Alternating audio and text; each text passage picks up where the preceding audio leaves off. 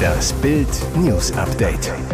Es ist Mittwoch, der 2. November und das sind die Bild Topmeldungen. Das 49-Euro-Ticket kommt. Boateng muss 1,2 Millionen Euro Geldstrafe zahlen. Schockenthüllung der USA. Kim liefert Putin Waffen für seinen Ukraine-Krieg. Milliardenschwere Beschlüsse bei der Ministerpräsidentenkonferenz. Bund und Länder sind sich einig über die Gas- und Strompreisbremse. Das teilte Bundeskanzler Olaf Scholz am Mittwochabend in Berlin mit. Außerdem sagte der Bund 1,5 Milliarden Euro für die Flüchtlingsversorgung in diesem Jahr zu. Darüber hinaus kündigte Scholz für das Jahr 2023 weitere 1,5 Milliarden Euro an. Für nicht-ukrainische Flüchtlinge soll es weitere 1,25 Milliarden Euro geben. Zudem soll es ein bundesweites 49 Euro Monatsticket für Busse und Bahn geben. Geplant ist ein digitales deutschlandweit gültiges Deutschlandticket für den öffentlichen Personennahverkehr zu einem Einführungspreis von 49 Euro pro Monat im monatlich kündbaren Abonnement, wie es in einem Beschlussvorschlag des Kanzleramts heißt. Das Ticket solle schnellstmöglich eingeführt werden. Ob ein Start Anfang des Jahres klappt, ist aber offen. Die Verkehrsminister planen für den 9-Euro-Nachfolger eine Einführungsphase von zwei Jahren. Ab dem zweiten Jahr könnte das Ticket dann teurer werden. Geplant ist eine Dynamisierung in Form eines automatischen Inflationsausgleichs. Nächste Klatsche, auch im Berufungsprozess wurde Jerome Boateng schuldig gesprochen. Das Landgericht München I verurteilte den Weltmeister von 2014 wegen zweifacher Körperverletzung zu einer Geldstrafe von 120 Tagessätzen, a 10.000 Euro, also 1,2 Millionen Euro. Damit ist er vorbestraft. Das Gericht sah es als erwiesen an, dass er seine Ex-Freundin im Karibikurlaub 2018 geschlagen hat. Die Staatsanwaltschaft hatte in ihrem Plädoyer eine Bewährungsstrafe wegen unter anderem gefährlicher Körperverletzung von anderthalb Jahren gefordert, zudem eine Geldauflage über 1,5 Millionen Euro. Boatengs Anwälte hatten Freispruch gefordert. Sie warfen der Ex eine Falschaussage vor, die sie im Kampf ums Sorgerecht für die gemeinsamen Zwillinge für sich nutzen haben wolle. In erster Instanz war Boateng vor dem Amtsgericht München vor einem Jahr zu einer Geldstrafe von 1,8 Millionen Euro, also 60 Tagessätze a 30.000 Euro wegen vorsätzlicher Körperverletzung verurteilt worden. Das Urteil fiel Mittwochabend. Bild erfuhr, damit wollte der Richter Boateng eine weitere Anreise aus Frankreich ersparen. Es ist die lange befürchtete Allianz des Schreckens. Nordkorea-Diktator Kim Jong-un liefert Russland-Diktator Wladimir Putin Waffen für seinen Vernichtungskrieg gegen die Ukraine. Dies enthüllte der ehemalige Konteradmiral und Kommunikationsdirektor des Nationalen Sicherheitsrates der USA, John Kirby, am Mittwoch im Weißen Haus in Washington, D.C. Wörtlich erklärte Kirby, Nordkorea beliefert Russland im Krieg in der Ukraine heimlich mit einer beträchtlichen Anzahl von Artilleriegranaten und verschleiert die Lieferungen, indem es den Anschein erweckt, sie gingen an Länder im Nahen Osten und in Nordafrika. Sollten sich die Vorwürfe der US-Geheimdienste bestätigen, wäre Nordkorea nach den Diktaturen Belarus und Iran das dritte Terrorregime, das Russlands Krieg in der Ukraine mit Waffen unterstützt. Der Iran liefert Russland seit einigen Monaten Kampf- und Kamikaze-Drohnen. Aus Belarus kommen Panzer, Schützenpanzer und Militär-Lkw. Beide Staaten haben die militärische Unterstützung von Russlands Krieg in der Ukraine immer bestritten.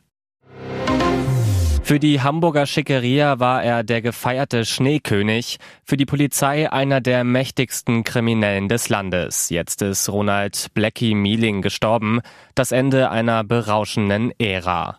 Nach Bildinformationen starb der deutsche Pablo Escobar an Lungenkrebs. Er war immer starker Raucher. Zurück blieben seine dritte Ehefrau Ines und Tochter Miriam. Außerdem Geschichten aus einem Leben, das genug Stoff für unzählige Gangsterfilme bietet. Polizistensohn, Zuhälter, Geldeintreiber. Das erste Mal Knast mit 17 Jahren, Raub. Später machte er Geschäfte mit der kolumbianischen Mafia, wird zur Legende der Unterwelt. Die dunkelsten Seiten, Gewalt, fahrlässige Tötung, Drogenhandel. Insgesamt sitzt er fast 33 Jahre ein. Während Geld und Frauen verschwanden, war einer bis zuletzt immer treu an seiner Seite. Freund Mike Wappler, auch genannt Milliarden Mike. Mit einem Grinsen erinnert er sich an seinen Kumpel, sagt zu Bild, meine lustigste Erinnerung, Blackie und ich sind bei Mercedes reinspaziert. Der Verkäufer wollte uns erst gar nicht bedienen. Dann hat Blackie 250.000 Mark aus einer Aldi-Tüte auf den Tisch gekippt und gesagt, ich nehme den SL gleich mit. Der Schneekönig lebte zuletzt nach eigenen Aussagen von 600 Euro im Monat in Bremen. Dort schlief er nun auch im Kreise seiner Familie ein. Niederlande machen China-Polizeistationen dicht. Was macht Deutschland? Die chinesische Polizei jagt im Rahmen einer Strafverfolgungskampagne Chinesen im Ausland. Nicht nur in Europa, auch bei uns in Deutschland.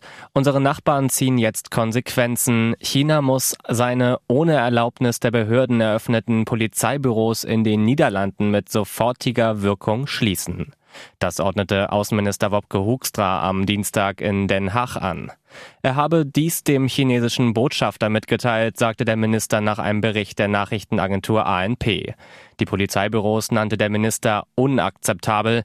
Die niederländischen Behörden hätten nie Zustimmung erteilt. Das Ministerium werde nun untersuchen, was für Aktivitäten genau in den Büros stattgefunden hätten.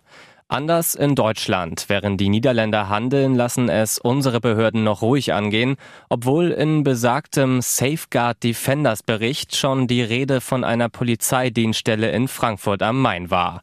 Der parlamentarische Geschäftsführer der CSU-Landesgruppe im Bundestag Stefan Müller zu Bild. Außenministerin Baerbock muss dem niederländischen Beispiel folgen. Aktivitäten von China-Polizisten auf deutschem Boden sind nicht hinnehmbar. Und jetzt weitere wichtige Meldungen des Tages vom Bild Newsdesk. Nerven, Zeit und ganz viel Geld. Das kostet uns der tägliche Klebewahnsinn. Sie besudeln Kunstwerke, kleben sich auf Straßen fest, seilen sich von Autobahnbrücken ab, vermeintlich für einen guten Zweck, das Klima retten. Doch sie riskieren Leben und kosten den Steuerzahler Tausende von Euro jeden Tag. Einige Beispiele nur aus Deutschland aus den letzten Wochen. Kartoffelbrei-Attacke auf ein Gemälde von Claude Monet in Potsdam, fünfstelliger Schadensbereich laut Museum. Klebeaktion einer Sixtinischen Madonna von Raphael in der Dresdner Gemäldegalerie, bis zu 12.000 Euro Schaden. Klebeaktion am Rahmen des Gemäldes Ruhe auf der Flucht nach Ägypten von Lukas Kranach dem Älteren in der Berliner Gemäldegalerie. Der Rahmen hat einen Wert von 25.000 Euro. Besonders schlimm wird es allerdings, wenn durch solche Aktionen Wege für Helfer versperrt werden, wie Anfang der Woche in Berlin. Nach einem Unfall konnten Rettungskräfte der Feuerwehr aufgrund einer Straßenblockade auf der Stadtautobahn nur verspätet am Unglücksort eintreffen. Nach Angaben eines Sprechers gegenüber Bild sollte die Spezialtechnik bei der Rettung einer lebensgefährlich verletzten Radfahrerin helfen, die bei einem Unfall in der Bundesallee von einem Betonmischer angefahren wurde. Franziska Giffey, Berlins regierende Bürgermeisterin, sagt, seit Februar hatte die Polizei durch diese Blockaden über 130.000 Einsatzstunden. In 18 Fällen wurden Rettungsfahrzeuge behindert. Die Polizei hat 1900 Strafanzeigen gefertigt. Zwischen diesen Fotos liegen 35 Jahre. Die New Kids sind jetzt older men. Hier werden Erinnerungen wach. Das Kreischen, die Ohnmachtsanfälle und der Kampf um die Konzerttickets sind sofort wieder im Gedächtnis, wenn man den Bandnamen New Kids on the Block hört.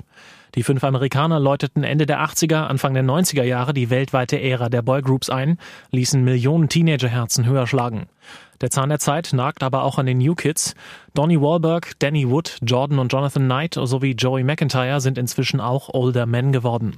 Auf einer Celebrity-Kreuzfahrt kamen die Bandmitglieder jetzt noch einmal für vier Tage zusammen, um gemeinsam mit ihren noch immer vorhandenen Fans in die Karibik zu fahren. Dabei gaben sie nicht nur Autogramme und sangen ihre größten Hits, sie sorgten auch für so manchen Throwback-Moment. Fast 35 Jahre später machen die Bandmitglieder immer noch eine gute Figur und sind sich für keinen Scherz zu schade. Ihr hört das Bild News Update mit weiteren Meldungen des Tages. Weltmeisterheld wurde dreimal operiert. Neuer hatte Krebs. Wenn Fußball zur Nebensache wird, überraschende Enthüllung von Manuel Neuer. Der Weltmeister von 2014 verrät, dass er an Krebs erkrankt war und sogar unters Messer musste. In meinem Fall ist es Hautkrebs im Gesicht, wodurch ich dreimal operiert werden musste, so Neuer. Bereits im vergangenen Dezember gab es erste Spekulationen um eine mögliche Erkrankung, als der Bayern-Torhüter mit einem auffälligen Pflaster im Gesicht vor dem Champions League-Spiel gegen den FC Barcelona gesehen wurde. Die gute Nachricht, sportlich beeinträchtigt ist der Nationalmannschaftskapitän wegen der vergangenen Operationen nicht. Sein Start bei der WM in Katar ist wegen der zurückliegenden Krebsdiagnose nicht in Gefahr. Einzig die Schulter macht Neuer zuletzt Probleme, aber da hilft auch kein Eincremen. Flaschenfrust bei Coca-Cola-Fans. Ob sich der Getränkegigant damit einen Gefallen getan hat, wer im Supermarktregal zur Coca-Cola greift, wird spätestens zu Hause eine Änderung bemerken. Der Deckel bleibt nach dem Aufdrehen plötzlich an der Flasche hängen. Das ist so gewollt. Auf dem Deckel prangt sogar extra der Schriftzug Lass mich dran. Sie abzumachen ist also gar nicht mehr vorgesehen. Die Neuerung hat der Konzern schon vor mehreren Monaten in Deutschland eingeführt. Im Netz sorgt das für deftige Kritik. So kommentieren Nutzer bei YouTube etwa, eine der unnötigsten und nervigsten Verbesserungen, die ich je gesehen habe. Ich trinke gerne mal aus der Flasche und dann nervt der Deckel einfach. Ein anderer schimpft, so eine Scheißidee, Deckel hängt ständig im Weg. Hier ist das Bild News Update. Und das ist heute auch noch hörenswert. Endgültig beschlossen, Großfeldentscheidung über Karriereende. Rund um Toni Kroos gibt es aktuell viele Fragen. Der Vertrag des Mittelfelddirigenten bei Real Madrid läuft nämlich im kommenden Sommer aus. Vor dem Champions League-Spiel der Königlichen heute gegen Celtic Glasgow hat sich Kroos nun zu seiner Zukunft geäußert. Wir sind uns sehr klar darüber, dass wir nächstes Jahr reden, im Januar, Februar oder März. Er habe aber immer gesagt, dass er den Club nicht wechseln werde. Er werde immer hier bleiben und seine Karriere bei Real beenden. Das Einzige, was er nicht wisse, wann. Der Mittelfeldspieler ist seit seinem Wechsel von Bayern zu Real im Jahr 2014 der unangefochtene Stratege. Viermal gewannen sie gemeinsam die europäische Königsklasse, dreimal wurden sie Meister. Und auch aktuell läuft es für Groß und Co. am Schnürchen. Real steht nach zwölf Spielen an der Tabellenspitze. Weitere spannende Nachrichten, Interviews, Live-Schalten und Hintergründe hört ihr mit Bild TV Audio. Unser Fernsehsignal gibt es als Stream zum Hören über TuneIn und die TuneIn-App auf mehr als 200 Plattformen, Smart Speakern und vernetzten Geräten.